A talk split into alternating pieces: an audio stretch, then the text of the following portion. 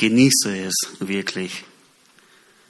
Es heißt nicht umsonst, wo zwei oder drei zusammen sind, da ist der Vater unter ihnen. Und ich genieße es, jeden einzelnen von euch zu sehen, inklusive Eddie hinten in der Box. Eddie, ich sehe dich.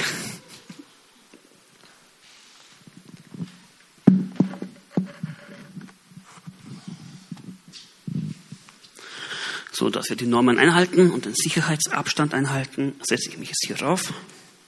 Ich trinke noch einen Schluck, weil mir der Hals kratzt.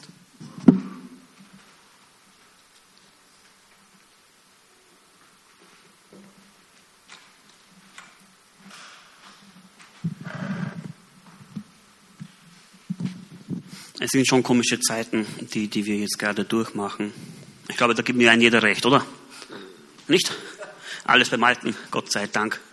Danke, Jesus, du bist gut.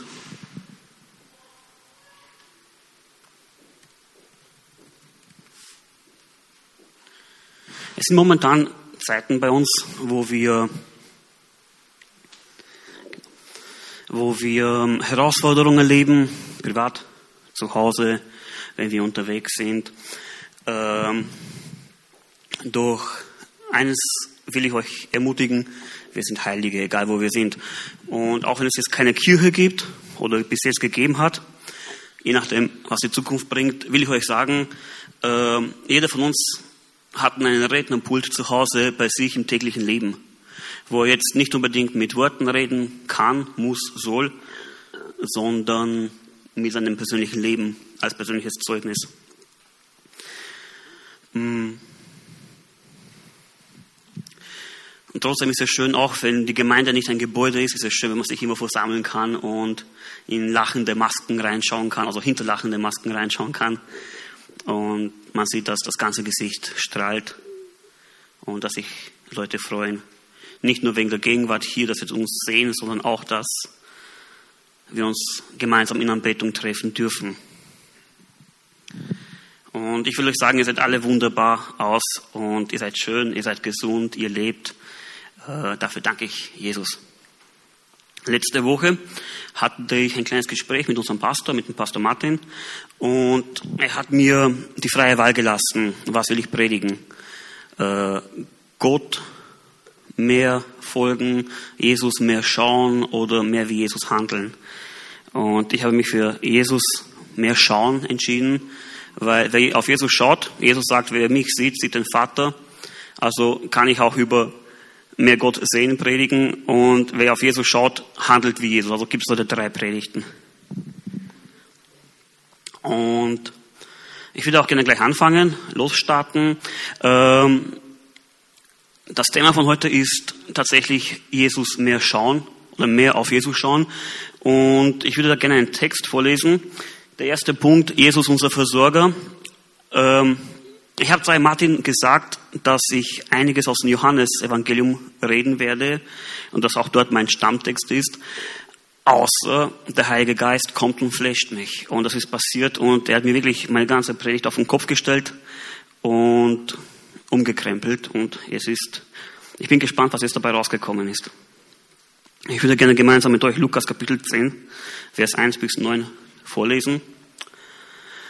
Danach bestimmte der Herr 72 andere Jünger und schickte sie zu zweit voraus in alle Städte und Ortschaften, die er später selbst aufsuchen wollte.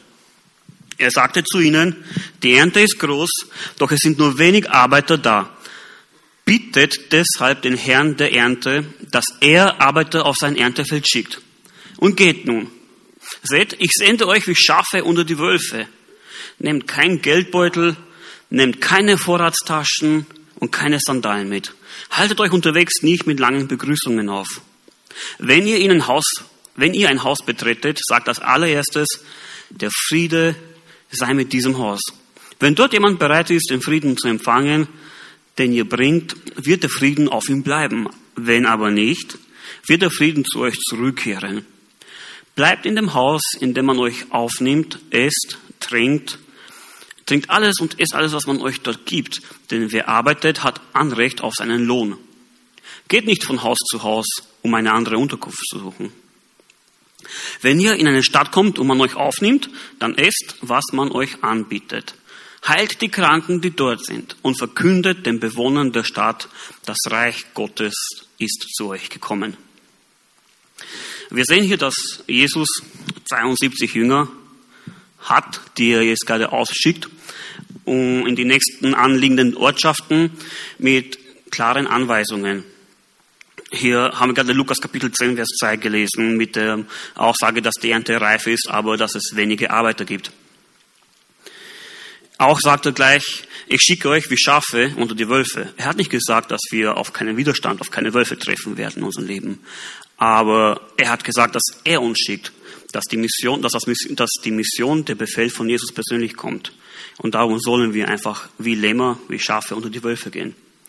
Unsere Mission ist es, Kranke zu heilen und das Kommen des Messias zu verkünden. Und dann kommt auch die krasse Aussage, ähm, die er gemacht hat weder Geld noch eine Vorratstasche für Proviant, für die Reise und auch keine feste Schuhe oder Reserveschuhe mitzunehmen. Vers 4 und 5 ist hier das zum Herauslesen. Und was mir jetzt echt gut gefallen hat, und ich will es jetzt in meinen eigenen Worten ausdrücken, Jesus sagt zu ihnen und labert nicht so viel. Das heißt, er hat zu ihnen gesagt, haltet euch nicht auf mit langen Begrüßungen. Ähm, die Jesus hat hier den Fokus auf die reife Ernte. Und er braucht keine, keine Marathonredner, die will er nicht haben. Er will haben Leute, die gezielt kommen und in seinen Garten zum Arbeiten anfangen. Denn jetzt ist die Zeit, die Ernte einzufahren und nicht unbedingt äh, zu labern. Äh, interessanterweise hat auch Jesus gesagt, was sie sagen sollen, wenn sie jetzt in ein Haus reinkommen. Und im Vers 5 steht, wenn ihr ein Haus betretet, sagt das allererstes, Friede sei mit diesem Haus. Jesus hat niemals ein Wort willkürlich gesagt. Und nie hat ein Wort seinen Mund verlassen, das nicht irgendwie heilig und voller Bedeutung gewesen ist. Der Friede, also Jesus in seiner Weitsicht hat gesehen, dass er in diese Häuser reinkommt. Und der Friede, welcher die Jünger aussprechen sollen, ist auf Jesus Christus bezogen. Er wird ja auch in der Bibel der Friedensfürst genannt und hier sind wir jetzt bei der zweiten Bibelstelle in Jesaja.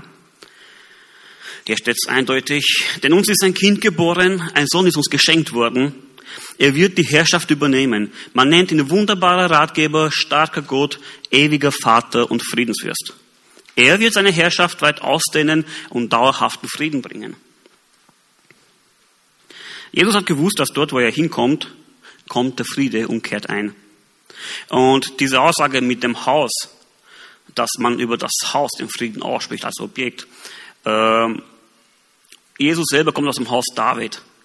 Und das Haus ist hier ein Synonym für aus welcher Abstammung, aus welcher Familie man kommt. Es heißt auch nicht André von Ebelsberg, sondern André von Monio. Das, das Haus Monio ist hier gemeint, oder die Familie Monio, worüber die Jünger ihren Segen und den Frieden aussprechen sollen.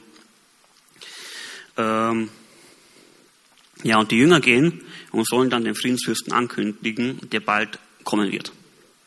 Habt euch mal überlegt, warum Jesus sagte, äh, nehmt nichts mit, aneignet euch gar nichts auf eurer Reise? Habt ihr mal überlegt, es sind Männer, die eine Reise vor sich haben, die viel laufen werden, die arbeiten müssen, die eine Ernte einholen müssen, ähm, auf die beschwerliche Zeiten zukommen werden und welche auf Löwen, Wölfe, auf gefährliche Wesen treffen werden. Und trotzdem sagt Jesus zu ihnen, nehmt nichts mit. Weder Laufschuhe, noch Arbeitswerkzeug, noch Waffen zur Verteidigung. Ähm, Stab, Keule, Schwert, gar nichts.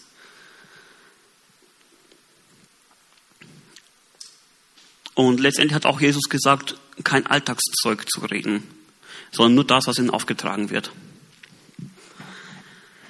So, das war jetzt mal das Erste. Bevor ich auf diesen Teil jetzt zurückkomme, würde ich gerne eine zweite Bibelstelle. Ihr werdet später verstehen, wie der Zusammenhang ist. Habt ein bisschen Geduld mit mir bitte. Ähm, die zweite Bibelstelle, die ich jetzt gerne vorlesen möchte, ist dann auch der zweite Punkt in meiner Predigt heute, Jesus unser Friede, aus Lukas Kapitel 10, Vers 38 bis 42. Als Jesus mit seinen Jüngern weiterzog, kam er in ein Dorf, wo ihn eine Frau mit Namen Martha in ihr Haus einlud. Sie hatte eine Schwester, die Maria hieß. Maria setzte sich dem Herrn zu Füßen und hörte ihm zu. Martha hingegen machte sich viel Arbeit, um für das Wohl ihrer Gäste zu sorgen. Schließlich stellte sie sich vor Jesus hin und sagte, und ich kann so richtig vorstellen, Hände in den Hüften, Herr, findest du es richtig, dass meine Schwester mich die ganze Arbeit alleine machen lässt? Sag ihr doch, sie soll mir helfen. Martha, Martha, erwiderte der Herr, du bist wegen so vielen im Sorge und Unruhe. Aber notwendig ist nur eines. Maria hat das Bessere gewählt und das soll jetzt nicht genommen werden. Ähm, das Beispiel hier mit Maria und Martha haben meine Frau Lina und ich in den letzten Tagen äh, intensiver diskutiert und wirklich zerpflügt das Ganze und analysiert. Und wisst ihr, momentan ist es bei uns auch so zu Hause in unserem Tagesablauf, äh, dass es bummvoll ist. Also einerseits dank unserem Sohn Luis, der ein Wirbelwind ist, andererseits durch die Ausbildung, die ich jetzt genießen darf, durch die Arbeiten, die ich schreiben darf und die Prüfungen, die ich machen darf, eine Arbeit, die noch dazu gekommen ist und natürlich soll ich auch in meiner Freizeit, also tue ich in meiner Freizeit auch für ein Seminar mich vorbereiten und für die Familie ist auch noch Platz zu machen und ja genau, heute muss ich auch noch predigen, also auch das hat meine letzte Woche und immer, kommt immer wieder vor, dass es den ganzen Tag ausfüllt und ich will damit eigentlich nicht euer Mitleid oder Anerkennung äh, irgendwie ergattern. Ich will euch eigentlich nur, äh, meine lieben Brüder, Schwestern, also Geschwister, einfach darauf aufmerksam machen, was für eine Gefahr dahinter steckt. Und hier möchte ich mich so gerne mit der Martha vergleichen. Also ich bin, der Ma ich bin die Martha, Lina ist die Maria. Sie hat es verstanden, sie liegt zu den Füßen des Herrn. Und ich als Martha bin echt gestresst dieses und jenes zu machen, Wasser zu kochen, zu bringen, Gemüse schälen, äh, das Feuer ist ausgegangen, nochmal neu entfachen. Ich brauche noch ein Stück Fleisch für meine Gäste. Ich, ich brauche Mehl fürs, fürs, fürs Brot. Oh nein, das Feuer ist wieder ausgegangen. Ich muss es wieder neu entfachen. Ähm, der Stresspegel steigt. Ich muss noch Wasser holen. Nein, vielleicht besser doch Wein. Oh nein, das Feuer ist wieder ausgegangen. Das Wasser geht nicht, wird nicht kochend werden. Und dann in meinem ganzen Trubel werfe ich einen Blick ins Wohnzimmer und sehe Lina, wie sie da gemütlich, Maria, wie sie da gemütlich chillt, nahe am Friedensfürst und gespannt seinen Worten lauscht. Und da platzt mir Maria der Kragen und ich gehe hin und sage, Jesus, sag auch du mal ein Wort. Was soll das? Und ich kann mir richtig vorstellen, wie Jesus die Martha anschaut, voller Liebe und sagt, Martha, Du schaust auf so vieles, auf deine ganzen Umstände, die dich einnehmen, auf Essen, auf das Wasser, aufs Feuer. Aber ich will doch nur haben, dass du auf mich schaust und nicht auf die Umstände, nicht auf dein Umfeld. So, diese zwei Ereignisse spiegeln den Puls unserer Zeit wieder. Einerseits die Aussendung der 72 Jünger, andererseits das Beispiel jetzt mit Maria und Martha. Ähm, hätten sich jetzt die 72 Jünger auf ihrer Reise äh, darum gekümmert, sich vorher Proviant anzueignen, ähm, sich um Unterkünfte zu kümmern, also vorher bei Airbnb buchen, dass man halt immer wieder eine Schlafstelle hat, oder hätten sie angefangen, zuerst Geldspenden einzusammeln, damit sie ihre Mission erfüllen können. So gäbe es weniger Zeit für die Mission selber und der Fokus würde sich äh, ja, verzehren.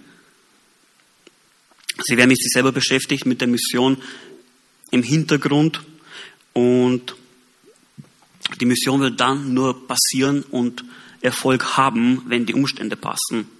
Und zusätzlich käme noch zu dem organisatorischen Ängste, Angst vor bösen Menschen, Angst vor wilden Tieren, Gedankenkreisen würde anfangen, Sorgen würden sich breit machen und diese Sachen verzehren den Fokus. Und bei der Martha ist es so, dass Jesus nicht haben möchte, dass sie sich abmüht und plagt.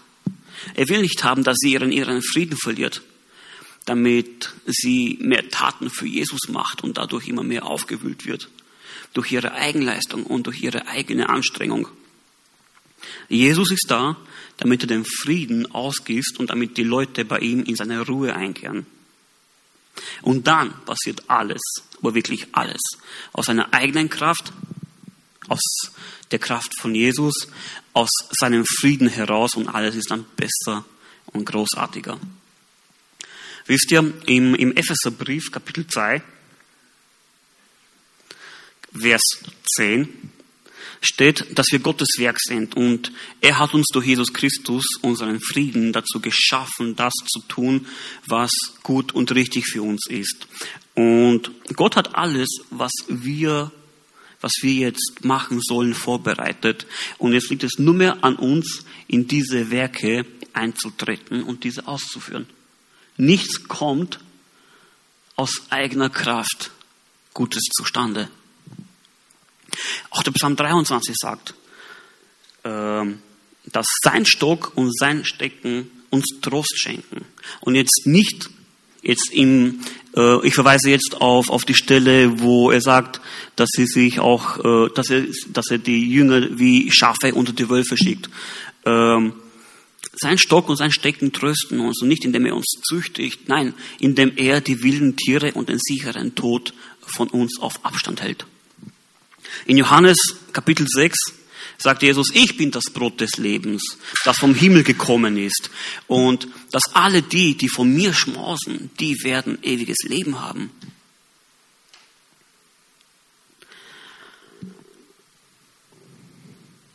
Matthäus 11, 28 ist auch eine Stelle, die ich gerne mit euch durchlesen möchte.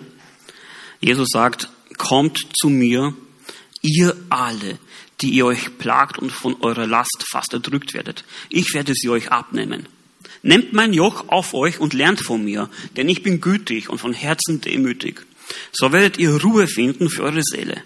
Denn das Joch, das ich auferlege, drückt nicht. Und die Last, die ich zu tragen gebe, ist leicht. Ein Freund von mir, Entschuldigung, ich korrigiere, ein, ein Mensch, den ich kenne, äh, vielleicht habt ihr auch schon von ihm gehört, der Reinhard Hirtler, äh, erzählte mal in einer Predigt, dass die einzige Waffe, die der Teufel noch über hat, die List ist. Aber der Teufel ist ein besiegter Gegner, weil Jesus ihn platt gemacht hat. Und er versucht einfach immer wieder, uns dazu zu bringen, den Fokus vom Kreuz und das Opfer von Jesus wegzubringen auf die Umstände, die uns umgeben. Er ist wie ein brüllender Löwe. Und ich frage euch, habt ihr mal einen Löwen gesehen, der jetzt auf die Jagd geht und schreit, wow, ich bin der Löwe, ich reiß die Gazelle. Der sein Maul laut aufreißt und viel Wirbel und viel Wind um sich schlägt. Wie macht ein Löwe, der auf die Jagd geht? Er geht in Deckung, er duckt sich, er weiß genau, was er machen möchte, er macht keinen Lärm und springt und hat seine Beute. Der Teufel kann das nicht. Er brüllt nur herum. Was er versucht, ist, uns einzuschüchtern. Das ist halt seine Waffe. Und jeden Tag, jede Stunde, jede Sekunde versucht er, unseren Blick vom Kreuz abzuwenden, damit mein Ich im Mittelpunkt steht und nicht Jesus am Kreuz. Wisst ihr, das Problem ist dabei, das habe ich jetzt aus eigener Erfahrung, kann ich davon erzählen, ähm, wenn ich meinen Frieden habe aus meiner eigenen Kraft heraus, kann das eine Zeit lang gut gehen, aber irgendwann ist eine Rechnung zu hoch. Irgendwann schreit der Kleine zu lange oder irgendwann kommt eine Radarstrafe zu viel ins Haus geflattert. Irgendwann bekomme ich keine Likes auf meinen letzten Posts. Irgendwann hat die Straßenbahn Verspätung. Irgendwann nervt der Lehrer einmal zu oft.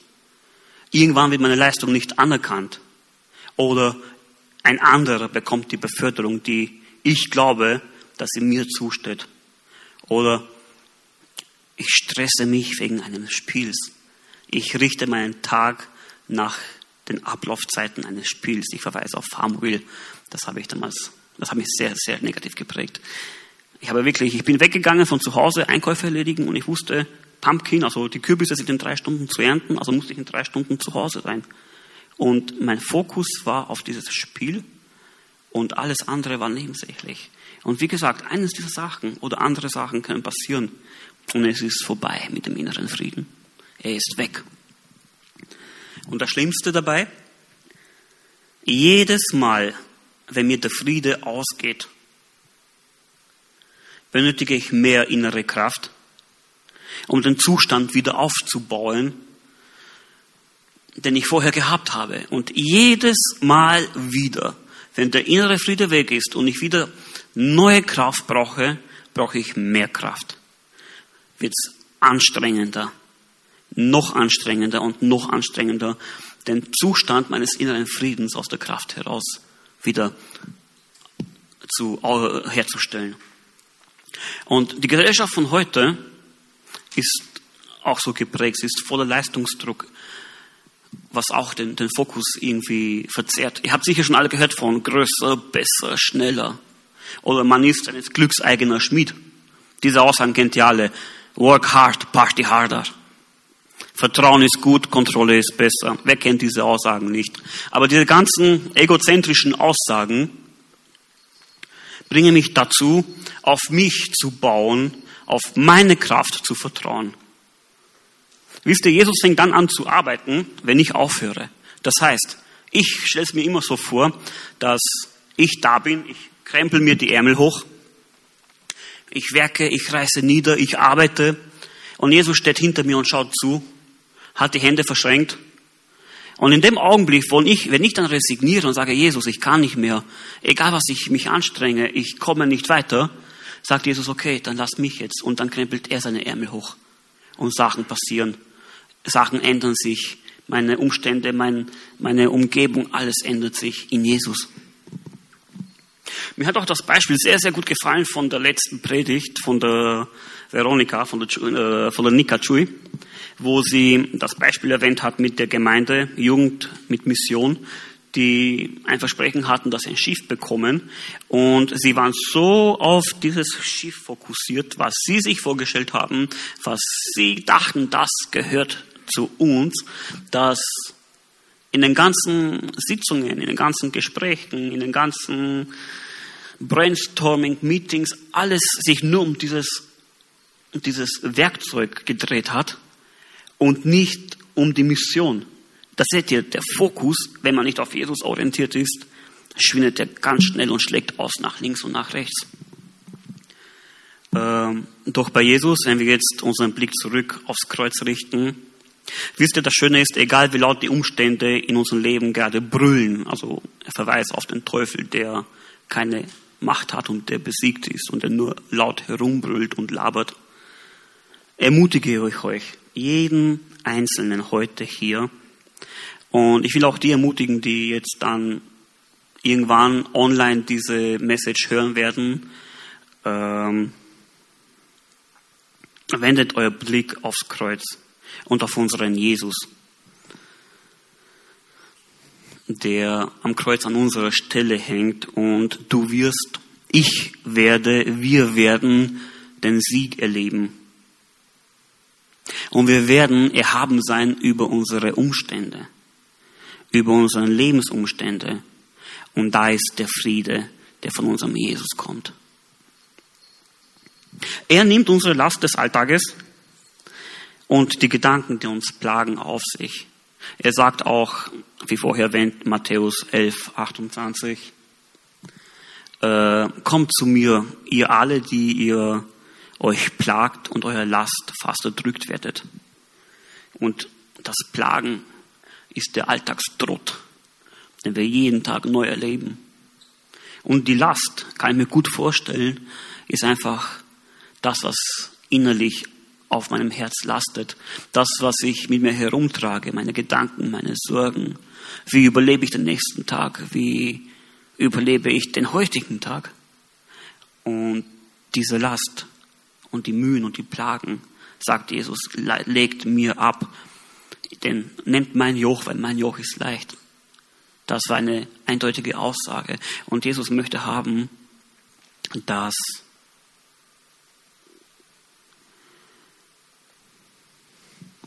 dass wir über die Umstände durch unseren Jesus mit unserer Kraft überwinden, mit seiner Kraft überwinden.